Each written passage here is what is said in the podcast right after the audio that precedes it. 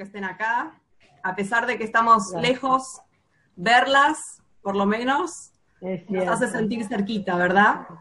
Tenemos que agradecer a Shem que en, este, en esta época que nos toca vivir, tenemos esta herramienta que nos ayuda de alguna manera a sentirnos cerca y poder compartir estos momentos también. Así, de alguna manera, el estudio de Torah no, no dejó de, de, volar por el mundo. Y creo que mucho más, mucho más que en cualquier otro momento, en cualquier otra etapa y en cualquier otra época estamos aprendiendo.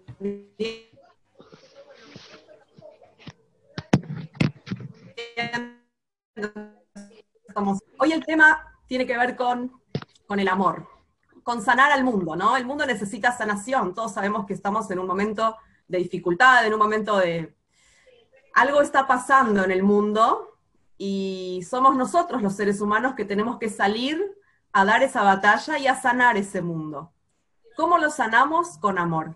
Ese es nuestro tema para el día de hoy, eso es lo que vamos a charlar un poquitito. Hay un chiste muy famoso, que seguramente muchas lo conocen, que dicen que cuando un, un judío se va a vivir a algún lugar, abre dos templos, no uno solo, porque tiene que decir, a ese templo no voy, eh, a este voy y al otro no voy, ¿verdad? Porque somos así. Es famosa la, sabemos, solemos decir, hay un judío, cuatro opiniones, dos judíos, más opiniones. Somos diversos, somos diferentes, somos distintos y sin embargo nos buscamos para estar juntos, para estar en comunidad, para estar unidos. Es cierto hay algo increíble que nos mueve por dentro. No importa dónde encuentre un judío, en qué lugar del mundo lo encuentre, me voy a sentir cerca, me voy a sentir que es mi hermano, me voy a sentir que estoy con alguien que es parte de mi familia, ¿verdad? Y sin embargo, hay tantas diferencias entre nosotros, hay tantas discordias, tantas, eh, tantas diferentes ramas y diferentes costumbres, y somos tan distintos, pero tenemos algo que nos une que es tan, tan tan profundo que ni nosotros podemos entender qué es. Miren qué interesante lo que nos pasa en esta cuarentena, ¿no? Estamos, estamos con muchas restricciones, haciendo vidas totalmente distintas a las que hacíamos en nuestra vida anterior, podríamos decir, en nuestra época anterior. Y sin embargo, no estamos extrañando los entretenimientos,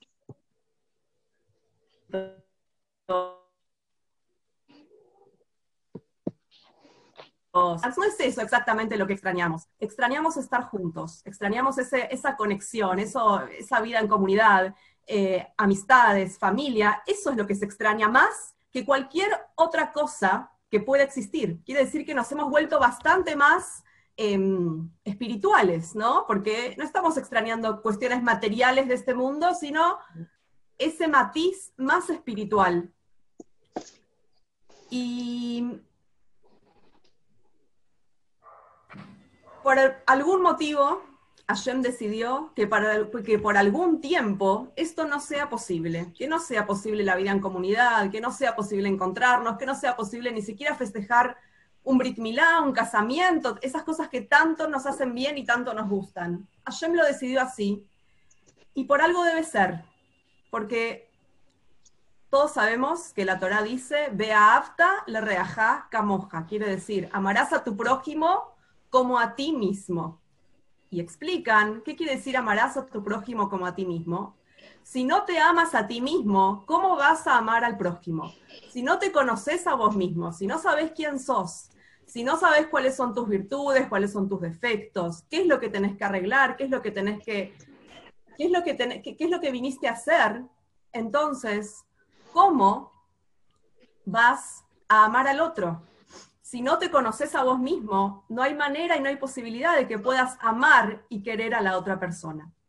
Entonces esta cuarentena en la que estamos, desde algún lugar, nos está alejando de la sociedad, de la comunidad, de, los momentos de, de estos momentos de estar juntos, pero por algún propósito, porque algo tenemos que empezar a conocer en nosotros mismos y empezar a trabajar para que cuando salgamos de esto no salgamos igual a lo que entramos, que salgamos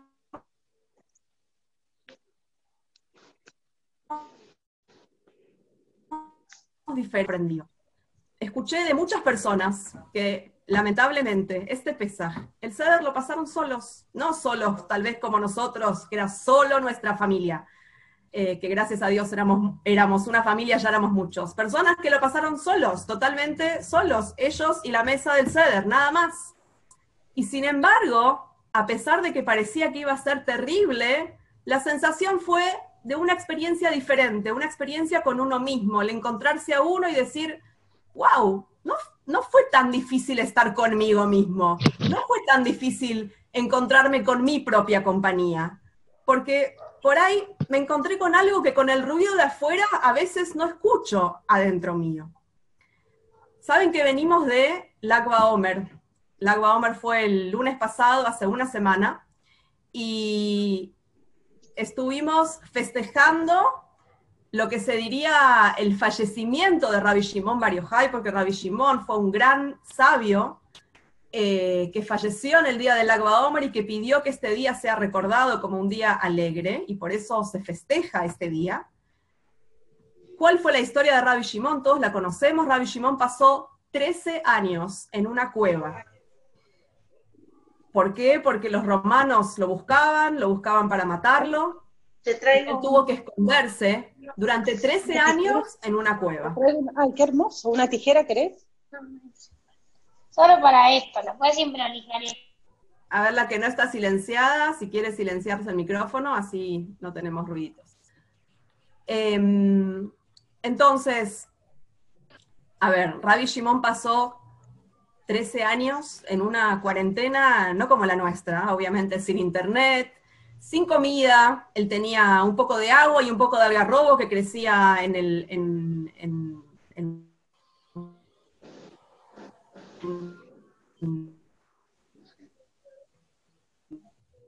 y durante esos 13 años, él se dedicó a estudiar Torah. Cuando los grandes poetas de Israel lo describen a Rabbi Shimon, hay una frase que dice, en Rabbi Shimon, estuviste escondido en una cueva y ahí en esa cueva fue donde adquiriste tu brillo y tu grandeza. Escondido en esa cueva, 13 años, ahí adquiriste tu brillo y tu grandeza.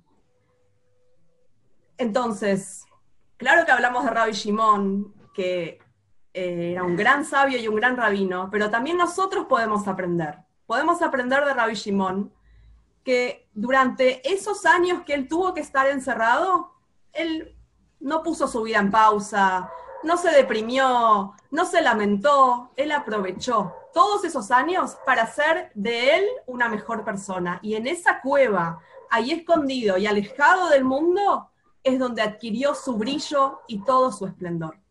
Entonces, tomemos nosotros este ejemplo para hacer de esta cuarentena la mejor experiencia que nos puede tocar.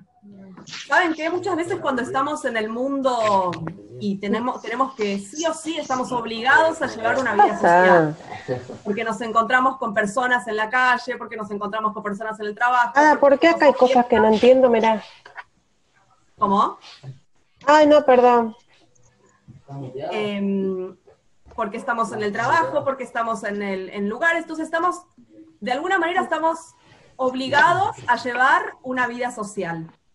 Ahora, muchas veces esa vida social nos hace, nos genera enojos, angustias, competencias, hay un montón de cosas que pasan en, en, lo que es la, la vida, en lo, que es la vida social, porque bueno, es parte de. Entonces, esta cuarentena desde algún lugar nos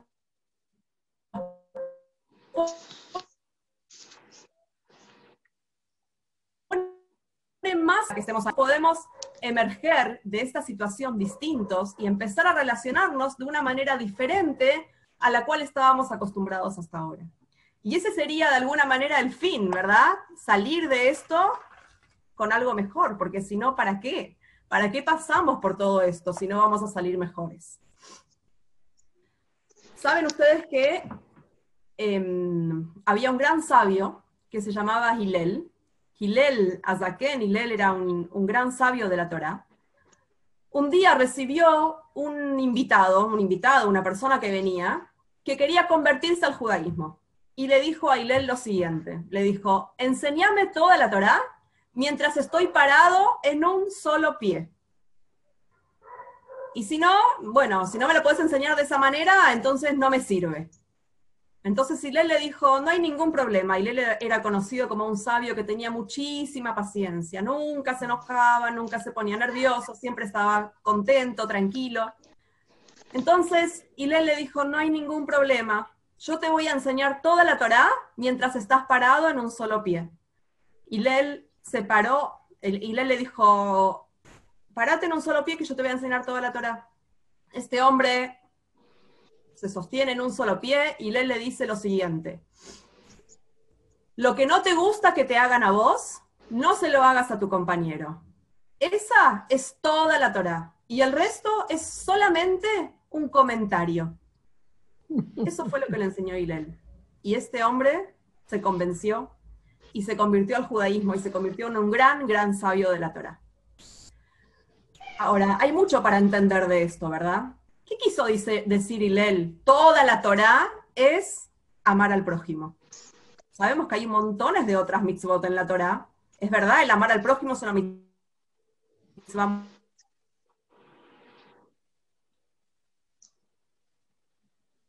muy importante, hay respetar a los mayores, hay muchas, muchas mitzvot. Entonces, ¿por qué Hillel dijo que toda la Torá es amar al prójimo.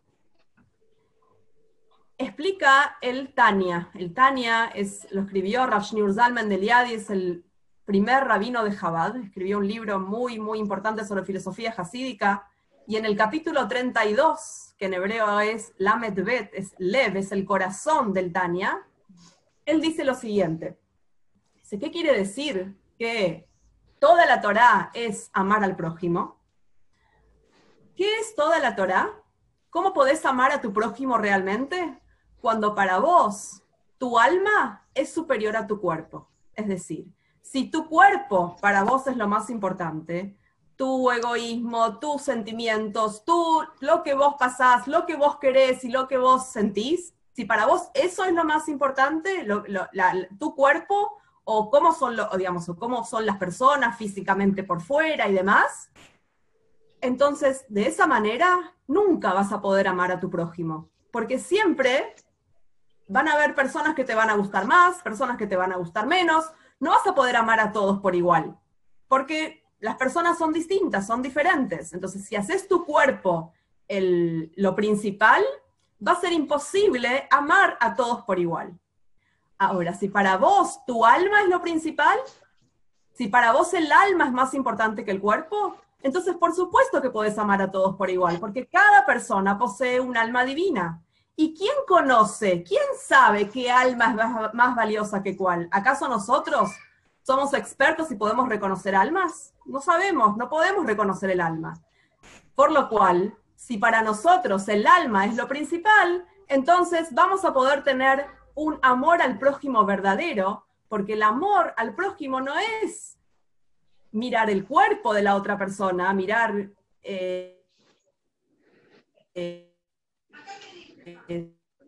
su virtud del alma. Y eso, dijo el Rebe, es toda la Torah, porque toda la Torah es elevar el alma por sobre el cuerpo. Entonces, si sabemos elevar el alma por sobre el cuerpo, estamos respetando toda la Torah. Si yo quiero comer kasher, le tengo que decir a mi alma, que sea más importante que el cuerpo. Por ahí mi cuerpo quiere algo, pero mi alma sabe que eso no. Si yo quiero respetar Shabbat, tengo que decirle al alma que esté por sobre el cuerpo, porque hay muchas cosas que mi cuerpo querrá hacer en Shabbat y no las hará porque el alma es superior.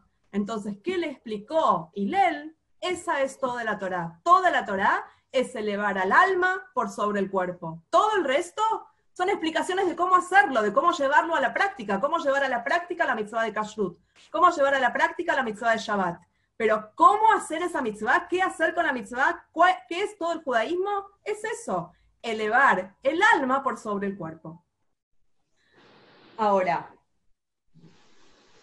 nos estamos acercando, vinimos del lago a Omer y ya estamos muy cerquita de Shavuot. Shavuot. es el momento y la fiesta en la cual Hashem nos entregó la Torah. Cuando Hashem nos entregó la Torá, muchos conocerán la historia, que Hashem buscaba una montaña para entregar la Torá. Y Hashem a qué montaña eligió?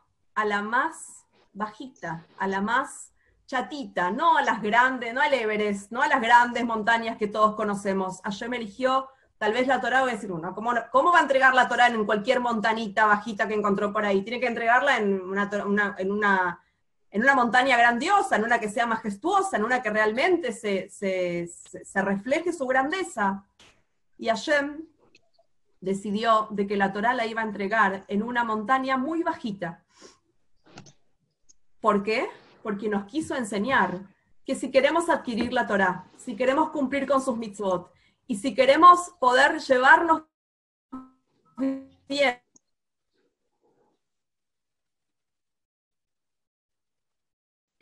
lo primero que tenemos que hacer es ser humildes. La humildad es la base para poder llevar adelante una relación. Si no nos podemos relacionar con humildad, entonces no va a funcionar, no va, no va a poder pasar.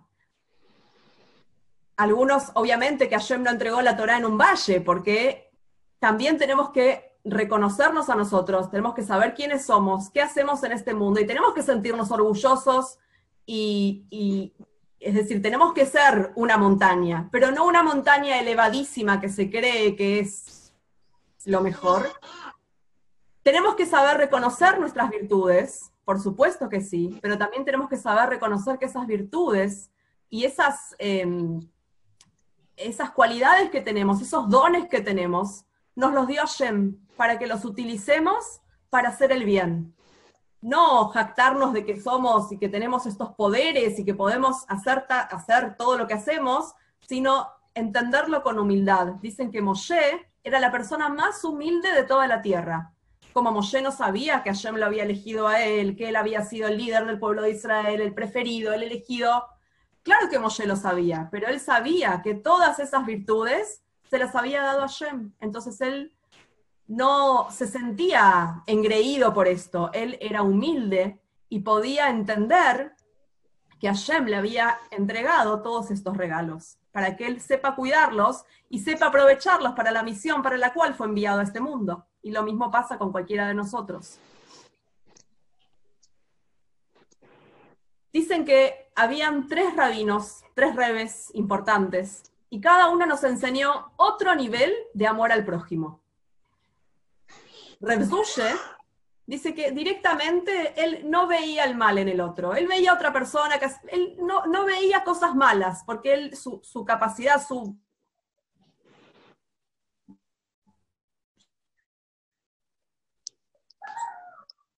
su Después estaba Rablei Yitzhak de Berdicho, que era un gran, un gran rebe que siempre, siempre acompañaba y pensaba bien de cada persona, de cada yehudi.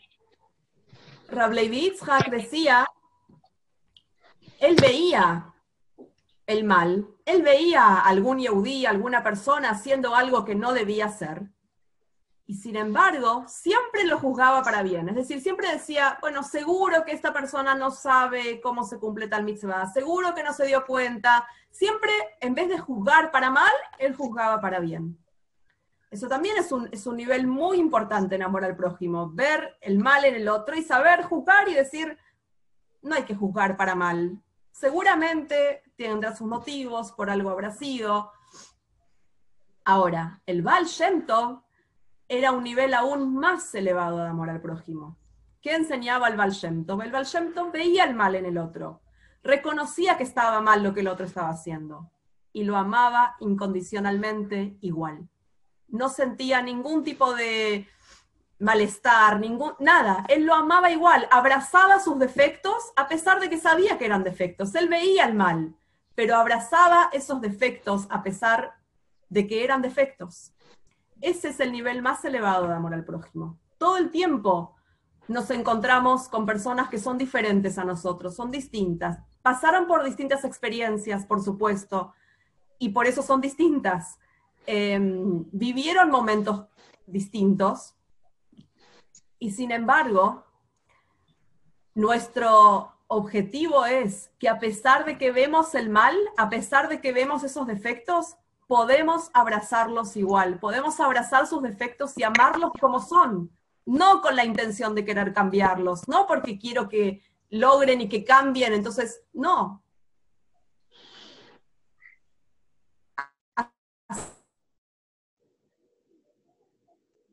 así como uno dice, bueno, ah, bueno, y hay algo más que quería decir, es que cuando se nos muestran estos defectos, cuando vemos estos defectos en las personas, se dice que la vida es un espejo, la vida te devuelve lo que vos tenés para corregir. Si yo veo en el otro eh, que se enoja, que se ofende, que se... Tal vez es eso lo que se me está mostrando, que yo tengo que mirar hacia adentro para ver qué tengo que corregir en mí y me lo muestran en la otra persona. Pero en realidad es algo que yo tengo que corregir, porque cuando algo del otro me molesta, si me molesta tanto, es porque está dentro mío también. Entonces, esto de mirar al otro y reconocer en mí lo que me pasa es todo un trabajo muy difícil, pero es para empezar a practicarlo, porque así es, se te muestra en el otro lo que en realidad tenés que reconocer en vos. Ahora, ¿qué hago con esos defectos? ¿Qué hago, cuando, veo que hay alguien que realmente está haciendo algo mal? No, no, no se está comportando de buena fe, cosas graves varios pasos. Primero tengo la obligación de que si es mi amigo, si es alguien que yo quiero, si es alguien que me va a escuchar y que sé cómo decírselo, tengo la obligación de, con mucho amor, reprender, entre comillas, digamos, una buena reprimienda con, amor y con, como realmente siento que lo quiero y le quiero hacer el bien. Esa es mi primera obligación. Ahora, si yo lo hice y no funcionó, entonces, ¿qué hago? Puedo no amar su parte mala, esto que le está haciendo de alguna manera hacer todas estas cosas malas que le está haciendo, pero tengo la obligación de amar su alma, porque ese alma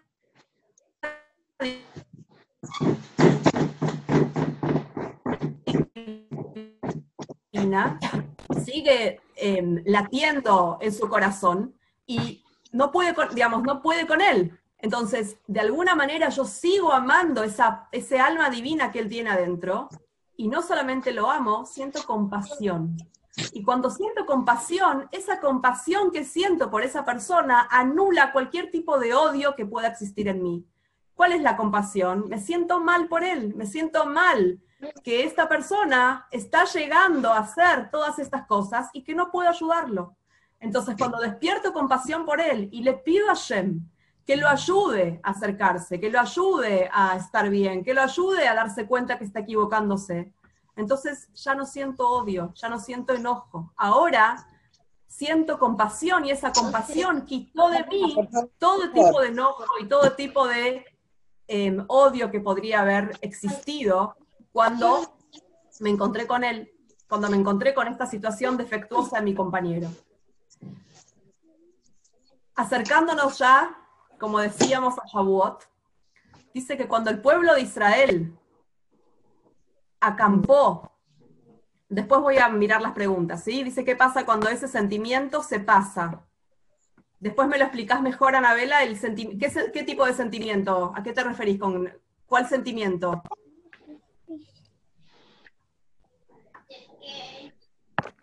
¿El amor al otro?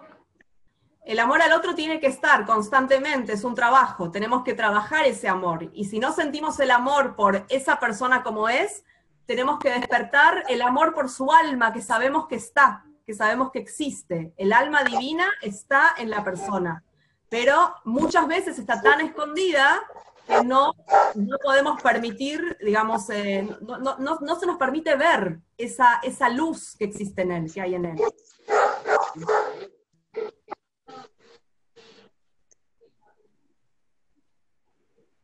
¿Sí? Él también tiene un alma, que él también está sufriendo, que su alma sufre por sus enojos, por sus defectos, por, por, sus, por sus malas acciones.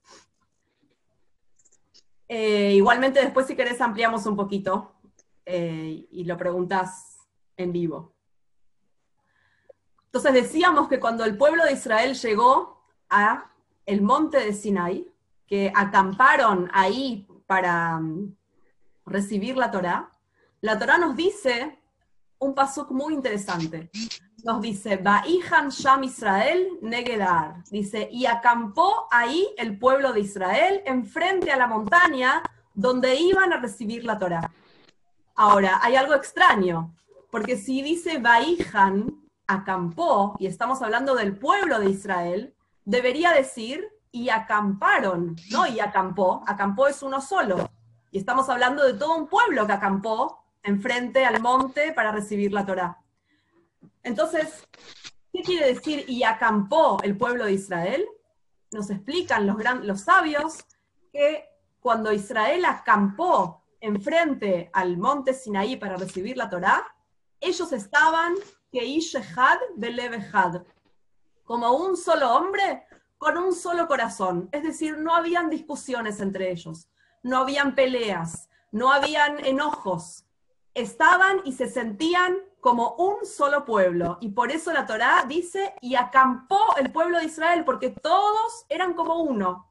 En las demás, en, otras, en otros momentos que el pueblo judío acampó en diferentes lugares, siempre dice, y acamparon, porque seguramente habían conflictos, habían peleas, habían enojos, pero en este momento, cuando estaban a punto de recibir la Torá, el pueblo de Israel acampó como pueblo, todos juntos. Acamparon, pero se sentían un solo pueblo. Y entonces, en ese momento, Hashem entendió que el pueblo de Israel estaba listo para recibir la Torá le pertenece a todo el pueblo de Israel por igual. En esa situación estábamos cuando llegamos al pie del monte Sinaí.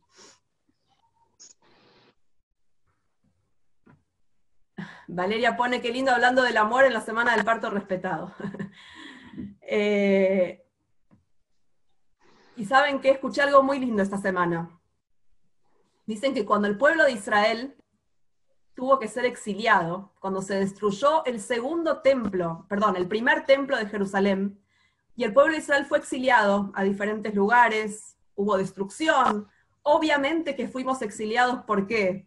Porque por nuestros pecados, porque el pueblo de Israel no estaba comportándose como realmente era acorde al pueblo de Israel. Entonces hay muchas profecías, los profetas hablaban y digamos, Dios hablaba a través de sus profetas, contando las cosas que iban a pasar en el exilio. ¿Y cuál es la última profecía? ¿Qué es lo último que Hashem le dice al pueblo judío a través de sus profetas cuando se están yendo al exilio? Dice, Hashem dice, Aafti etchem amar Hashem. Los amo a ustedes, dijo Dios. Esa es la última profecía que Dios le dice al pueblo de Israel. ¿Cuándo? Cuando se están yendo al exilio. ¿Por qué? Porque acaban de hacer que el templo sea destruido, porque sus acciones provocaron esto. Y sin embargo, a pesar de nuestras malas acciones, ¿qué nos dice Hashem? Los amo. Yo los amo. Les tengo un amor que es un amor incondicional. No importa lo que estén haciendo. Ya sus acciones no son importantes. Lo importante es ese amor que yo siento por ustedes. Entonces, si Hashem puede amarnos incondicionalmente, sin ningún tipo de rencor, sin ningún tipo de enojo, a pesar de que fuimos Yehudim que provocamos la destrucción del templo, no, no éramos, no estábamos en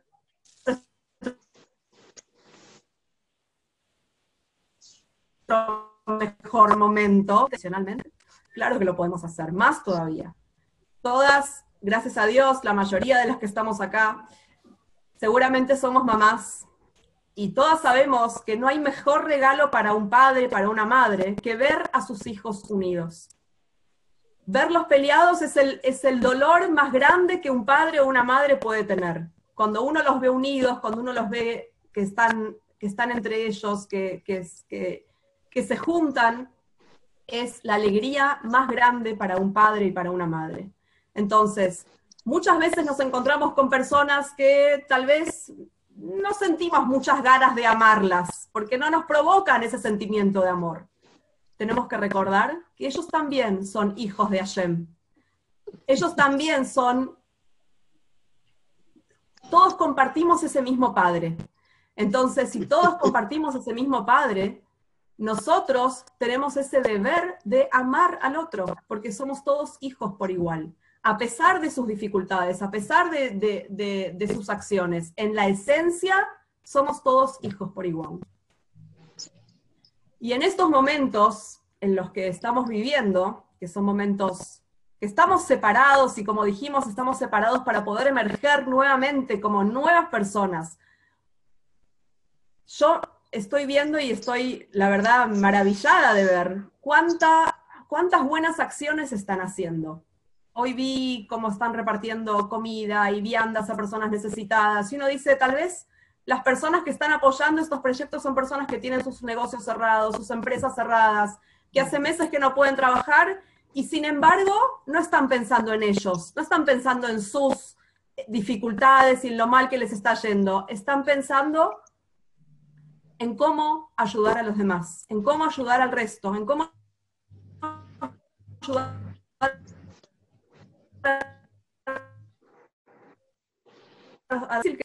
mucho más que en otros momentos difíciles que nos tocó vivir.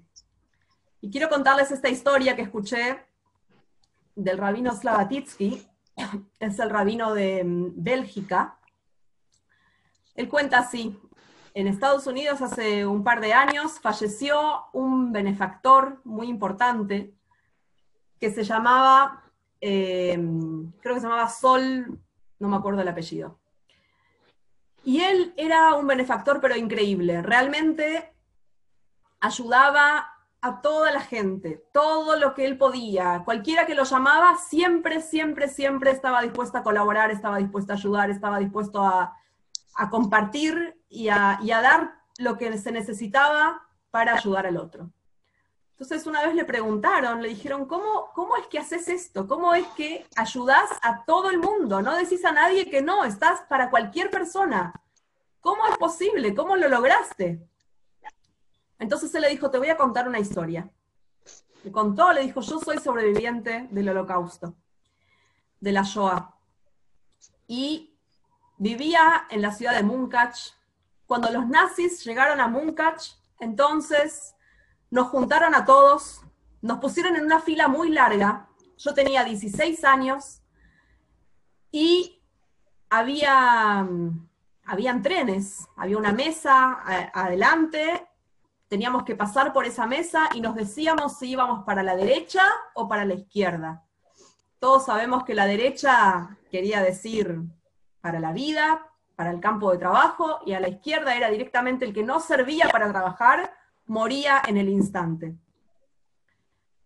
Entonces, este señor cuenta y dice, yo estoy ahí parado, en esa fila, y de pronto aparece un señor de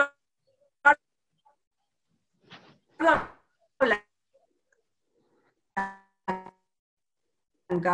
y me dice, ¿en qué año naciste vos? Y yo le digo, nací en el 1927, tenía, en ese momento tenía 16 años. No, no, no, le dice, vos no naciste en el 27, vos naciste en el 25. No, le dice, yo sé en qué año nací, nací en el 27. Yo, mis padres me lo dijeron, lo sé, eh, eh, sé la edad que tengo, no me vas a decir, no, no, no, no, no, le dice, vos naciste en el 27, perdón, en el 25. ¿Escuchaste? ¿Entendiste bien? Naciste en el año 25. Si cualquiera te pregunta, ¿cuándo naciste? En el año 25. No, no respondas ninguna otra cosa. Bueno, tanto le dijo que él dijo, bueno, debe ser que tengo que decir esto. Y no lo vio más. Cuando llega a la mesa, le preguntan, ¿en qué año naciste? Y él dice 1925. 1925 lo mandaron a la derecha al campo de trabajo. Si él hubiera dicho, dice, si yo hubiera dicho 1927 y era un menor de 16 años, no estaría contando hoy la historia. Entonces, este hombre, que yo no sé ni quién fue, ni quién era, ni cómo apareció en mi vida, para mí fue un ángel, porque realmente no sé ni de dónde salió, para mí fue un ángel. Este hombre me salvó la vida. Entonces, después de que terminó la guerra y yo pensé en todo lo que me pasó y cómo me salvé y cómo logré sobrevivir, y que principalmente fue gracias a que este hombre me dijo que diga que nací en el año 25, yo empecé a pensar de que yo también quiero ser un ángel para otros. Así como yo tuve mi ángel que salvó mi vida, a partir de hoy yo quiero ser el ángel del otro. Yo quiero poder ser eh, la persona que ayuda a los demás. Entonces,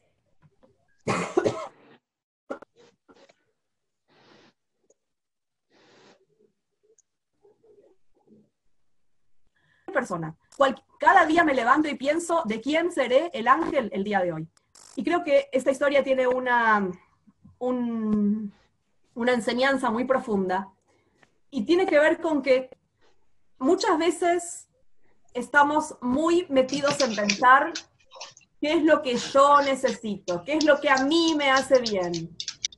Cuando se nos pide pensar, no pienses en qué es lo que yo necesito, sino en para qué te necesitan a vos.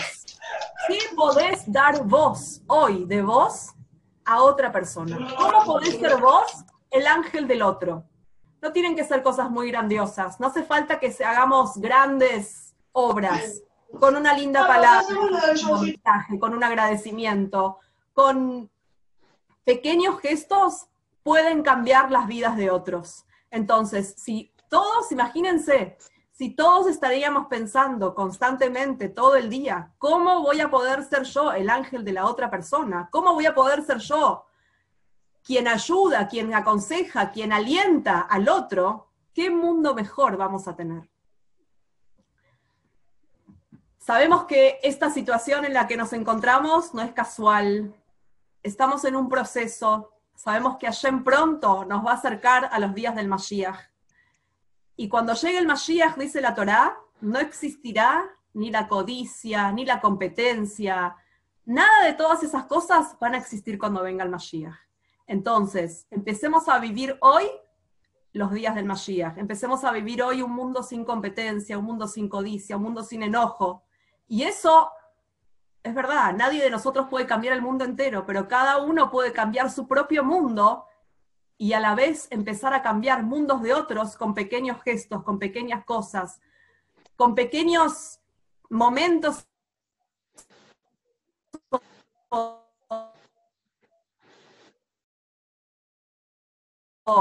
Seguro vamos a poder sanar este mundo. Así que que sea muy pronto, que cada uno ponga su chispita de amor, su, su, su pequeña acción, su pequeña palabra, y esto va a generar seguro un gran efecto en muchas personas, porque las acciones, las buenas acciones se van multiplicando. Vos recibiste una buena palabra y al otro le dan ganas de darle una buena palabra a otro, y todo esto se multiplica, las buenas acciones se multiplican y se van de alguna manera expandiendo hacia el mundo entero, así como un pequeño virus se pudo expandir de manera increíble en el mundo entero, ¿cuánto más puede una semilla de amor que cada uno de nosotros pone expandirse y dejar su, su efecto en el mundo entero? Así que quiera Shem que pronto podamos Amén. encontrarnos y podamos encontrarnos mejores personas como, como vamos a emerger, digamos, de esta, de esta cuarentena, mejores personas y vamos a vivirlo, vamos a empezar a vivir en comunidad y en sociedad con amor, con compasión, queriéndonos a, a nosotros mismos y a todo el mundo que tenemos alrededor. Así que, bueno, gracias a todas por estar. Que tengamos la Amén, llegada del. Mashiach ya Amén, y que pronto Amén. veamos Amén, amén. Veamos Amén, realmente las brajot reveladas para todas. Amén. Amén. Amén. Gracias, Jani. Muy lindo, gracias. Muchas gracias. Gracias, gracias a ustedes por haber venido, por haber No, al contrario. Gracias, gracias, gracias. Muchas gracias. Vas a seguir, ¿no? Muy lindo fue. Sí, voy a seguir. eh, La semana que viene. sí, la semana que hacemos así, una semana lo da Mushki, una semana lo doy yo. Cada semana le toca a otra. Así que Ah. les, les vamos a ir avisando.